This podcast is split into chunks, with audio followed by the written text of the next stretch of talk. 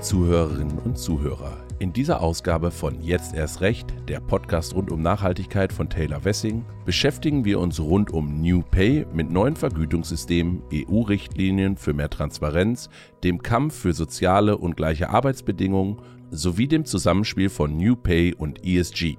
Dazu begrüße ich unseren Gast Sven Franke, Mitgründer des New Pay Collective, New Pay Campus und geschäftsführender Gesellschafter bei COX sowie Katja Schiffelholz-Semedo, Fachanwältin für Arbeitsrecht bei Taylor Wessing und heutige Gastgeberin. Los geht's! Ja, vielen Dank, lieber Maximilian, und vor allem auch vielen Dank und hallo, Herr Franke. Wir sprechen heute gemeinsam über das Thema New Pay und ich freue mich, dass Sie da sind. Ja, vielen Dank für die Einladung. Ich freue mich auch. Ja, Vergütung in Unternehmen. Dazu ist ja nun wirklich sehr viel geschrieben worden. Es gibt ganz viele Modelle, angefangen mit dem Akkordlohn über die Zielvergütung, Tantiemen, Provisionen. Sie haben jetzt das System New Pay entwickelt. Wie zeichnet sich das denn jetzt konkret aus? Ja, mit New Pay beschreiben wir Prozesse rund um die Entwicklung neuer Gehaltssysteme die die Bedürfnis- und Wertvorstellungen der Menschen in einer sich dynamisch wandelnden Organisation unterstützen. Also es ist gar nicht so, so die Blaupause, sondern eher ein Prozess. Wir hinterfragen Muster, Rituale und Glaubenssätze und nehmen die Zukunft in den Blick mit der Kenntnis der Vergangenheit. Also eine neue Herangehensweise an das Thema Vergütung. Mhm, Sie haben gerade schon die Bedürfnisse des Unternehmens und auch der Mitarbeiter angesprochen. Hier in unserem Podcast haben wir uns ja dem Thema ESG gewidmet. Würden Sie sagen, dass New Pay auch tatsächlich das S und das G in ESG unterstützen kann? Absolut. Also wenn wir, wenn wir auf den Social Aspekt schauen, geht es ja genau darum, unter welchen Bedingungen Menschen in Organisationen ihren Wertbeitrag leisten und wie sie dafür entlohnt werden. Und wenn wir auf das G schauen, also Governance, dann sind es für mich besonders zwei Kernaspekte, die wir in den Blick nehmen. Das ist einerseits das Thema Transparenz des Vergütungsprozesses, sowohl nach innen als auch nach außen, aber auch das Thema Verantwortung. Transparenz ist ja schon ein ganz interessantes Stichwort.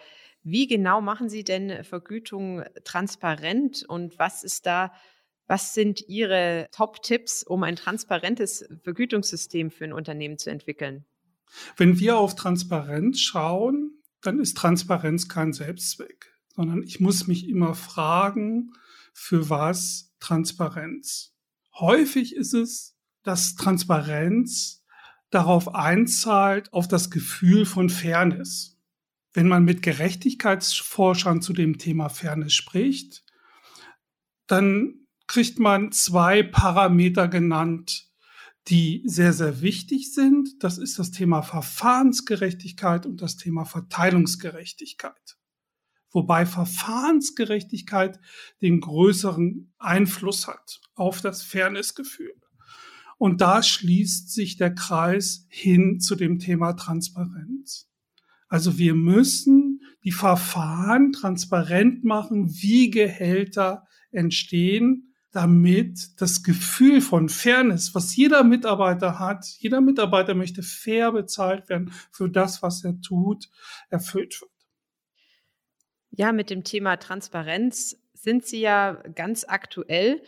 Dem widmet sich ja momentan auch die Europäische Union mit ihrem neuen Gesetzesvorhaben. In der Rede ist ja eine neue Richtlinie zum Thema Transparenz der Vergütung, die Arbeitgeber verpflichten soll, bei Stellenbeschreibungen jeweils transparent zu machen, wie viel man tatsächlich auf dieser Stelle vergüten kann. Das bedeutet, dass man also einen Vergütungsrahmen verpflichtend den Bewerbern mitteilt und dann auch die Kriterien mitteilt, die dazu führen, dass man sich entweder unten oder eben oben in diesem Rahmen bewegt, um so eben tatsächlich auch für mehr Lohngerechtigkeit zu sorgen. Also da sind Sie ja schon faktisch dem Gesetzgeber einen Schritt voraus. Wir haben uns ja auch in den Vorgesprächen schon mal unterhalten, auch über das Thema Gender Pay Gap, ist ja jetzt momentan auch ganz aktuell. Fangen wir einfach mal vorne an. Was meinen Sie denn aus Ihrer Praxis? Was sind die hauptsächlichen Gründe für das Gender Pay Gap, das wir hier in Deutschland ja auch immer noch haben, mit 21 Prozent unbereinigt, 7 Prozent bereinigt? Ja, spannende Frage. Ich glaube, da spielen viele Aspekte eine Rolle. Einerseits, wenn ich auf das Thema unbereinigter Gender Pay Gap schaue, dann ist es sicherlich das Thema Berufswahl. Frauen wählen häufig Berufe, die schlechter bezahlt sind. Das hat diverse Gründe. Dann habe ich natürlich das Thema Karriereunterbrechung. Das heißt, wir haben das Thema Erziehungszeit, Elternzeit, nach wie vor in Deutschland nicht gleichmäßig aufgeteilt. Da gibt es sicherlich andere Länder, wo das selbstverständlicher ist. Das führt auch dazu, dass dieser Teilzeitaspekt, also Teilzeitarbeit, eine große Rolle spielt. Ein weiterer Aspekt, den wir auch immer wieder in Organisationen sehen, ist das Thema Untervertretung von Frauen in Führungsrollen. Das heißt, nach oben wird's wird's dann sehr, sehr männlich. Und den letzten Aspekt, den ich ansprechen will, ist das Thema Verhandlungsgeschick. Es zeigt sich immer wieder, dass Frauen, wenn es um die eigene Person geht, das Thema Verhandlungsgeschick schwierig ist. Also sie, die eigene Person zu verkaufen, in Anführungszeichen, gestaltet sich als schwieriger als bei Männern. Und das ist natürlich auch gepaart mit so einem Aspekt, ja, schon der Diskriminierung. Wie schaue ich auf den männlichen Bewerber und wie schaue ich auf, den, auf die weibliche Bewerberin? Verhandlungsgeschick, dazu hat ja auch gerade das Bundesarbeitsgericht jetzt am 16. Februar 2023 ein ganz wichtiges Urteil gefällt. Verhandlungsgeschick ist tatsächlich kein Kriterium mehr, das eine deutlich niedrigere Vergütung von Frauen gegenüber Männern rechtfertigen kann. Es ist ja bisher nur die Pressemitteilung raus. Das heißt, so im Detail kann man sich, kann man noch gar nicht abschätzen, was genau dieses Urteil für Konsequenzen hat. Aber es ist auf jeden Fall ein Paukenschlag in der rechtlichen Diskussion gewesen. Im konkreten Fall beim BAG war es ja so, dass es tatsächlich nur zwei Vergleichsmitarbeiter gegeben hat. Jedenfalls kann man aus der Pressemitteilung jetzt noch nicht von mehr Vergleichsmitarbeitern sprechen. Und da war es eben so, dass eine Frau tatsächlich deutlich weniger Grundvergütung erhalten hat als beide Männer, die auf vergleichbaren Positionen beschäftigt waren einer davon auch ungefähr gleich lang auf der Position wie die Dame. Da hat eben das BAG jetzt entschieden, dass Paragraph 22 AGG eingreift. Das heißt, die Dame hat in diesem Fall hinreichend dargelegt, dass eine Entgeltdiskriminierung vorliegen kann. Und damit lag es jetzt beim Arbeitgeber, der beweisen musste, dass tatsächlich keine Diskriminierung vorliegt. Und alleine dieser Verweis auf das Verhandlungsgeschick hat das BAG jetzt eben gesagt, kann es nicht rechtfertigen, dass hier statt 3.500 Euro Grundgehalt 4.500 Euro an die männlichen Kollegen gezahlt wurde. Also hier kann man ja hoffen, dass tatsächlich uns langsam auch die Rechtsprechung ein wenig hilft. Der zweite Aspekt von diesen ganzen Diskriminierungsklagen ist allerdings nicht nur die Rechtfertigung, sondern vor allem auch die Kategorisierung. Was ist denn eigentlich eine vergleichbare Tätigkeit. Das Gesetz sagt uns, vergleichbare Tätigkeiten werden ermittelt an ein, anhand einer Gesamtheit von Faktoren, zu denen unter anderem die Art der Arbeit, die Ausbildungsanforderungen und Arbeitsbedingungen gehören. Ja, also Ausbildungsanforderungen, das klingt auf dem Papier immer ganz nett. In der Praxis ist es jedenfalls, in meiner Praxis erweist sich das als sehr schwierig, da so drauf zu gehen, denn ganz viele Stellen haben gar nicht mehr so ein klares Anforderungsprofil. Wie gehen Sie denn mit dem Thema in der Praxis um? Wie stellen Sie denn die Vergleichbarkeit von Tätigkeiten fest? Also das können wir natürlich bestätigen. Das Thema Ausbildung spielt zunehmend weniger eine Rolle. Das heißt, es hat sich auch so ein bisschen überholt. Wenn wir mit Organisationen arbeiten, dann geht es uns sehr stark um das Thema Wertbeitrag. Also was muss eine Funktion und jetzt erstmal nur der Blick auf die Funktion leisten, um die Organisation zukunftsfähig zu machen. Also den Wertbeitrag der Organisation zu erhöhen. Und da zeigt sich für uns schon, dass Organisationen auf den Begriff Wertbeitrag ganz, ganz unterschiedlich schauen. Natürlich sind so die Klassiker dabei wie Fachwissen und Können, aber gar nicht mehr auf die klassische Ausbildung geschaut, sondern eher auf den Inhalt geschaut. Häufig so eine Aspekte wie Umgang mit Komplexität spielen eine Rolle in Organisationen. Und das erarbeiten wir mit jeder Organisation, so dass wir letztendlich eine Wertigkeit erzeugen von Funktionen innerhalb der Organisation. Das ist unsere Vergleichbarkeit, also vergleichbare Funktionen. Und die gehen deutlich über den Jobtitel hinaus. Das ist, das ist ganz wichtig. Und auf der anderen Seite, und den Aspekt hatten Sie ja auch gerade angesprochen, entstehen dadurch Gehaltsbänder, ähm, die unterschiedliche Bandbreiten haben.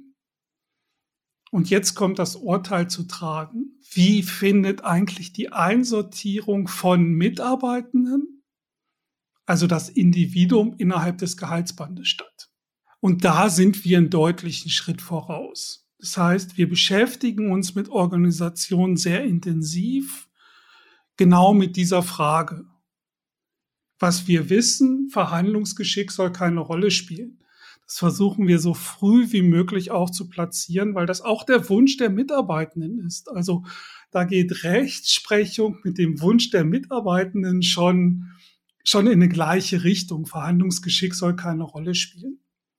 Aber was ist es dann, wenn es das nicht ist? Welche Aspekte bringt das Individuum mit? die letztendlich auch auf den Wertbeitrag einzahlen. Und da kann, können Organisationen sehr klar werden. Natürlich muss es irgendwer beurteilen, irgendwer einsortieren, aber den Rahmen dafür kann man sehr gut gestalten. Jetzt sind Sie ja in relativ vielen Unternehmen unterwegs und monitoren das eben auch. Welche Methoden wenden Sie da an zu monitoren? Also wie vergleichen Sie das jetzt zahlenmäßig? Das Thema Gender Pay Gap ist für uns schon komplex. Das heißt, wir schauen nicht nur auf den Unbereinigten, sondern wir, wir gehen tief in die Organisation. Wir gehen runter bis auf die Funktionsebene und schauen uns dann drei Aspekte an. Den Median der Funktion, den männlichen Median der Funktion, den weiblichen Median der Funktion. Und wenn es einen diversen Median gibt, schauen wir uns den auch noch an und machen diese transparent. Das ist der erste Schritt. Ja, und wenn Sie jetzt den Median der Frauen und der Männer anschauen, was ist denn so Ihre praktische Erfahrung? Also sieben Prozent sagt die Statistik. Was ist denn Ihr Gefühl? Was kommt da in den Unternehmen raus, die Sie sich anschauen? Das Ergebnis ist ganz unterschiedlich. Viele Organisationen sind sich ehrlich gesagt gar nicht darüber bewusst. Wenn wir reinschauen, dann stellen wir einerseits fest, dass auch Männer betroffen sind. Das ist ein ganz wichtiger Punkt. Und dass aber über die Organisation drüber hinweg Frauen stärker betroffen sind als Männer. Also die von Ihnen genannten sieben Prozent können wir durchaus nachvollziehen. Es variiert aber sehr stark von Organisation zu Organisation. Wir haben auch Organisationen, die deutlich darunter liegen. Das muss man auch sagen.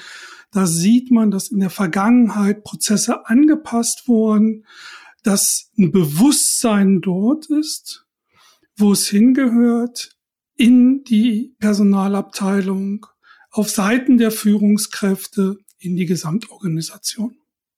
Ähm, jetzt haben wir schon über den Gender Pay Gap gesprochen. Ich könnte mir allerdings vorstellen, es gibt mit Sicherheit auch noch andere Aspekte, die zu mindestens genauso ungerechten Pay Gaps führen. Ich könnte mir zum Beispiel vorstellen, dass da auch andere AGG-Kriterien mit reinspielen. Können Sie sowas in der Praxis beobachten? Also der Wunsch auf Mitarbeiterseite ist groß, das zu beobachten. Und gleichzeitig haben Organisationen aber gar nicht die, die Information, wie Herkunft, solche Themen werden oft angesprochen, ob wir da drauf schauen. Aber da spricht der Datenschutz dagegen. Andere Länder sind uns da ein bisschen voraus. Wir haben inzwischen Kontakt nach Neuseeland, die vor zwei Jahren eingeführt haben, so ein Maori Pay Gap sich anzuschauen und Organisationen zu verpflichten, da einen Blick drauf zu werfen und auch ein Reporting darüber zu machen. Also das ist schon ein Thema, in Deutschland eher nicht, weil die Daten, der Datenschutz dagegen spricht und somit die Daten der Organisation gar nicht vorliegen. Hm, genau, also rechtlich kann ich das natürlich nur bestätigen. Herkunft ist eben ein besonders sensibles Thema. Das ist geschützt durch Artikel 14 DSGVO und kann ohne gesetzliche Grundlage, ohne besondere gesetzliche Grundlage gar nicht verarbeitet werden vom Arbeitgeber. Das heißt also, eine Statistik kann man nicht darüber führen, aber Sie bestätigen es ja schon, also den Mitarbeitern fällt es ja selber auch schon auf. Also rein faktisch gesehen ist es wahrscheinlich, dass solche Pay Gaps tatsächlich auch vorliegen. Und da wäre jetzt eben dann auch der Gesetzgeber gefragt, dass man da was an der Situation verändert und dass man da gegebenenfalls auch überhaupt mal monitoren kann, um sich dem Problem überhaupt mal zu nähern. Sie haben jetzt schon ganz viel gesprochen über die Arbeit mit der Organisation selbst. Wie nehmen denn eigentlich Arbeitnehmervertreter das Thema New Pay auf, wenn sie da konkret im Unternehmen arbeiten mit den Entscheidungsträgern? Da muss man auf unsere Kundenbasis schauen. Also wir haben sicherlich viele Organisationen, die keinen Betriebsrat haben. Da versuchen wir mit freiwilligen Teams in der Organisation zu arbeiten, also das Thema aus dem klassischen Umfeld HR rauszulösen. Dann haben wir einen Teil der Kunden, die einen Betriebsrat haben. Und da ist es ganz unterschiedlich, wer unser Auftraggeber ist. Für uns der Idealfall ist, dass uns sowohl der Betriebsrat als auch der Arbeitgeber beauftragt. In der Realität sind das so 50 Prozent.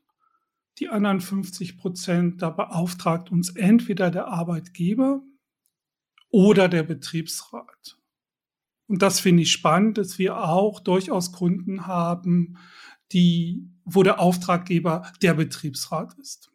Also von daher treffen wir auf Betriebsräte, die auch das Thema New Pay für sich sehr interessant finden, weil sie schon merken, dass die bekannten Systeme wenig Lösungen liefern. Also schauen wir in die Chemiebranche, wie findet da eine tarifliche Einordnung statt? Wir hatten es ganz am Anfang schon, sehr starker Fokus auf die Ausbildung, die man mal gemacht hat. Inzwischen macht man vielleicht einen ganz anderen Job und trotzdem spielt die Ausbildung immer noch eine große Rolle in der, in der Eingruppierung. Das ist nicht mehr zeitgemäß und das merken auch zunehmend Betriebsräte, dass man da neue Wege gehen muss. Hm, das finde ich sehr interessant.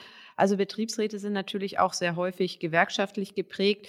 Das heißt, da kommt natürlich, die kommen ja eigentlich von dem Tarifsystem und von der Einordnung. Das finde ich sehr interessant, dass die sich jetzt auch mittlerweile diesen neuen Vergütungsstrukturen und der Wertschöpfungsbetrachtung anschließen und da jetzt mehr Augenmerk drauf legen. Ja, Sie haben es auch angesprochen, Sie arbeiten sehr viel mit freiwilligen Teams. Jetzt mal Hand aufs Herz. Bei wie vielen freiwilligen Teams gründet sich hinterher im Unternehmen ein Betriebsrat?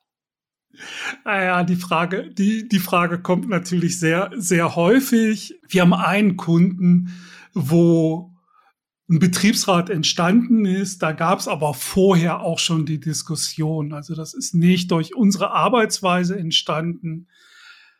Vielleicht hat unsere Arbeitsweise das gestärkt. Konkret ist es genau ein Kunde. Okay, das heißt also normalerweise bleiben die Strukturen trotzdem eigentlich, wie sie sind.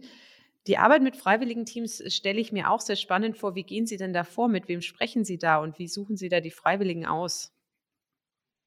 Am liebsten arbeiten wir mit echten Freiwilligen. Also mit Menschen in der Organisation, die Lust haben, sich mit dem Vergütungsthema zu beschäftigen. Häufig erleben wir, dass wenn wir das Konzept vorstellen, dass besonders Personalabteilungen sagen, oh Gott, oh Gott, was passiert eigentlich, wenn sich keiner meldet? Da können wir aus der Erfahrung sagen, das wird nicht passieren. In der Regel melden sich viel zu viele. Wir versuchen mit so einem Team zu arbeiten, sieben plus minus zwei, zwei Personen. Das ist eine gute arbeitsfähige Gruppe. Häufig haben wir viel mehr Bewerber, viel mehr Interessenten und dann geht es darum, mit diesen Interessenten abzustimmen, zu entscheiden, wer final in diesem Team mitarbeitet. Und da muss man schon sagen, dass sich einige dieser Interessententeams dann für einen Wahlprozess entscheiden. Also da sind wir ruckzuck bei so einem Betriebsrat Gedanken, aber das passiert dann in dieser kleinen Gruppe und nicht in der Gesamtorganisation. Mhm. Das klingt ja schon nach einem sehr aufwendigen Prozess. Also es ist ja letzten Endes das Umkrempeln der Vergütung im Unternehmen und man stellt es auf völlig neue Füße. Ist es jetzt eine einmalige Übung in, Ihrem, in Ihrer Erfahrung oder wie geht es dann weiter? Ist dann Ende gut alles gut? Ende gut, alles gut ist es sicherlich nicht. Wenn wir über Vergütung sprechen, haben wir sieben Dimensionen definiert. Fairness hatte ich schon angesprochen. Wir denken solche Themen, aber auch das Thema Permanent Better. Wir sind davon überzeugt, dass sich auch Vergütungssysteme anpassen müssen, angepasst werden müssen. Und zwar viel schneller als in der Vergangenheit üblich. Da war man froh, man hat ein Vergütungssystem, das landet in der Schublade und man ist am liebsten nicht drangegangen. Wir sind davon überzeugt, dass es in der Zukunft nicht mehr funktioniert. Unser Prozess, den wir mit Organisationen gehen, den wir mit Freiwilligen in der Organisation gehen, wirkt auf den ersten Blick als sehr aufwendig, viel, viel länger. Das, was allerdings entsteht in der Organisation, sind echte Vergütungsexperten die in der Lage sind, auch zukünftig an dem Vergütungssystem mitzuarbeiten. Das heißt, es findet so eine kleine Aus-Weiterbildung statt mit diesem Team. Und das wird sehr positiv aufgenommen in Organisationen, dass die auch nach offiziellem Ende des Projektes immer wieder eingebunden werden, auch wenn sie nicht in dem klassischen Bereich Personal angesiedelt sind, wo das Projekt dann hinterher wieder landet zur Umsetzung, zur Weiterführung. Das äh, Thema Permanent Beta ist natürlich rechtlich eine Herausforderung. Wenn man jetzt eine Organisation mit Betriebsrat hat, dann lässt sich das noch einigermaßen handeln. Dann schließt man eine Betriebsvereinbarung, die man entweder dann, wenn man eine Anpassung braucht oder ein neues Vergütungssystem entwickelt hat, durch eine neue Betriebsvereinbarung ersetzen kann. Man kann aber auch Betriebsvereinbarungen selbstverständlich kündbar mit und ohne Nachwirkung ausgestalten. Rechtlich sehr anspruchsvoll ist es, derartige Änderungen ohne Betriebsrat umzusetzen, denn eine einmalige Zusage einer Vergütung bindet den Arbeitgeber erst einmal. Üblicherweise werden dafür Instrumente verwendet, wie zum Beispiel ein Freiwilligkeitsvorbehalt, eine Befristung der Regelung oder auch ein Widerrufsvorbehalt. All diese Instrumente haben allerdings rechtliche Tücken, denn die Rechtsprechung ist da sehr streng. Hintergrund ist, dass es eben nicht so einfach sein soll, die Voraussetzungen für eine einmal gewährte variable Vergütung einseitig zu ändern und so quasi die Spielregeln dafür zu ändern, weswegen und wofür man vergütet wird. Eine andere Möglichkeit ist es, dass man es im Arbeitsvertrag offen lässt und verweist auf ein vom Arbeitgeber zu definierendes System.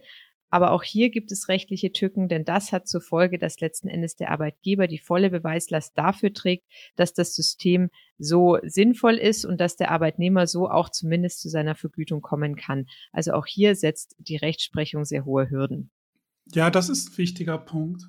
Also sicherlich in der Finalisierung geht es nicht ohne einen Arbeitsrechtler, gar keine Frage, da nochmal drauf zu schauen. Ähm, das, was wir mit, mit New Pay versuchen, ist, das neue System so attraktiv zu machen, dass Mitarbeiter in dieses System wechseln.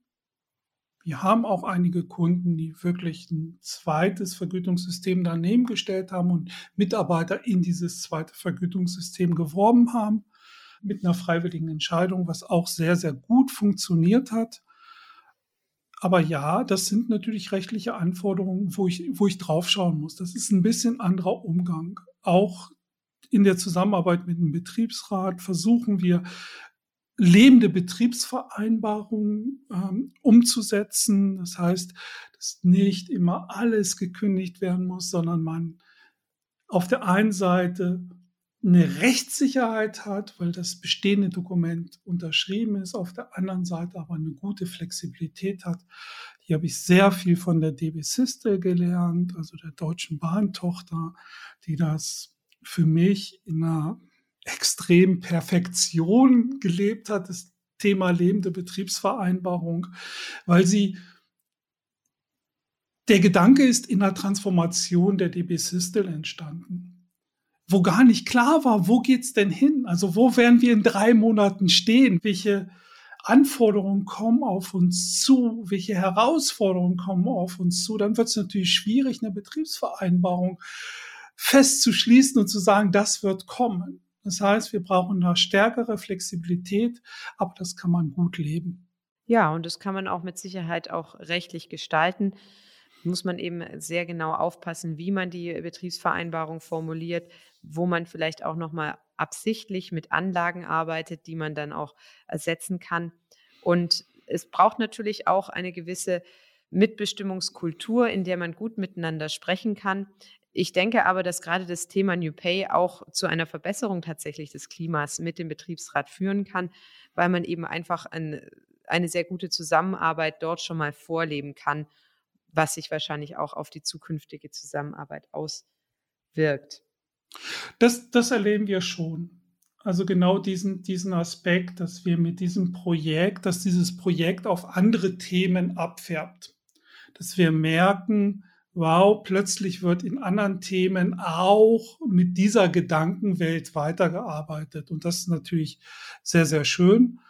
Und gleichzeitig, klar, arbeiten wir mit Organisationen, wo schon ein, eine gewisse Basis der Zusammenarbeitskultur gelegt ist. Das muss man auch sagen. Also die, die Hardcore-Zusammenarbeitsorganisation haben wir eher weniger in unserem Kundenportfolio. Jetzt haben wir sehr viel über das Prinzip New Pay erfahren von Ihnen, Herr Franke. Vielen Dank. Was würden Sie denn jetzt Unternehmen raten, die sich überlegen, das Thema New Pay mal selbst anzugehen? Was wären Ihre wichtigsten Punkte, woran Unternehmen dabei denken sollten? Also für mich wäre es der Punkt, was wollen wir damit erreichen? Also schon hinzuschauen, was ist unser Ziel, was wollen wir verändern? Der zweite Aspekt, und das ist die größte Frage, die am Anfang steht, ist für mich, was ist Wertbeitrag?